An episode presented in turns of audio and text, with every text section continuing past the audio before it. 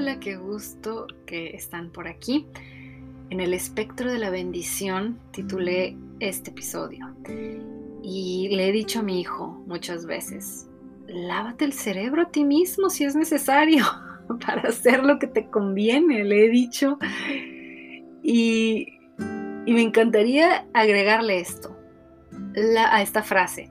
Lávate el cerebro a ti mismo para hacer lo que te conviene, no lo que quieres hacer. y eso se lo repito y ahora se los digo a ustedes y me lo digo a mí misma porque creo que el conflicto más grande en la vida lo tenemos con nosotros mismos. O, escríbanme y díganme si están de acuerdo o no. Creo que las guerras y la paz se conquistan en nuestros corazones, para que luego también podamos impactar a los demás. Con el ejemplo, sobre todo, muy importante. Em, después de haberlo hecho, para que entonces los demás puedan ver sin palabras, ¿no? Y, creo que como hijos de Dios, pues pasamos por el fuego y aprendemos a no quemarnos, porque, porque confiamos en Él, en el que lo prometió, que no nos quemaríamos en el fuego. Y aprendemos a ser como, como esos caballos, como el bellos, ¿no?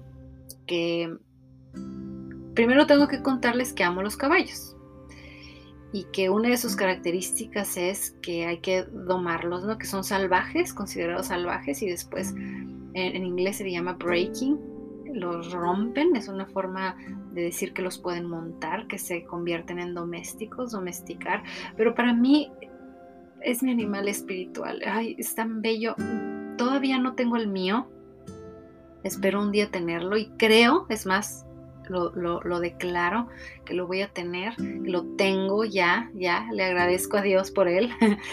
y es que ellos nos enseñan muchas cosas a los humanos y lo hacen sin hablar, lo hacen con su belleza, con sus músculos, con su forma de ser. No nada más por su despampanante belleza, pero por muchas cosas más. Los, siempre los recuerdo, los tengo bien presentes y los uso para ejemplificar la siguiente verdad.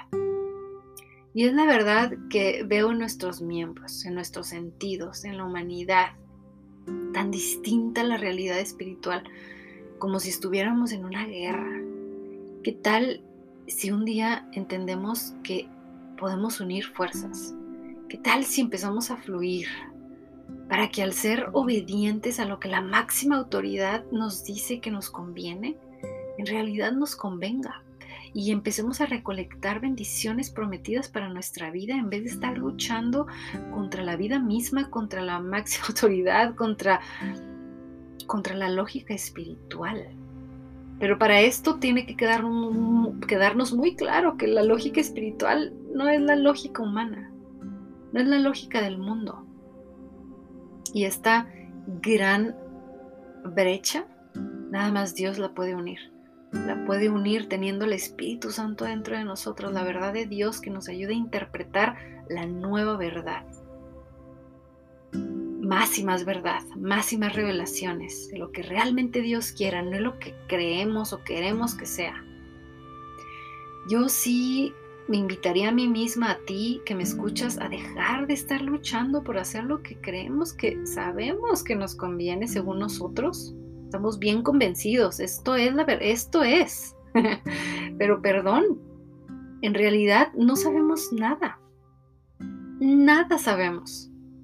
Y entre más sabemos, más nos damos cuenta que no sabemos nada, que no somos nada comparados con, con Dios, con la sabiduría, el Dios de, de, los universos, el Dios que inmenso, no, no es Hola, bienvenido. A continuación te termino de contar la historia eh, que continuó en el episodio anterior. Esta es la continuación.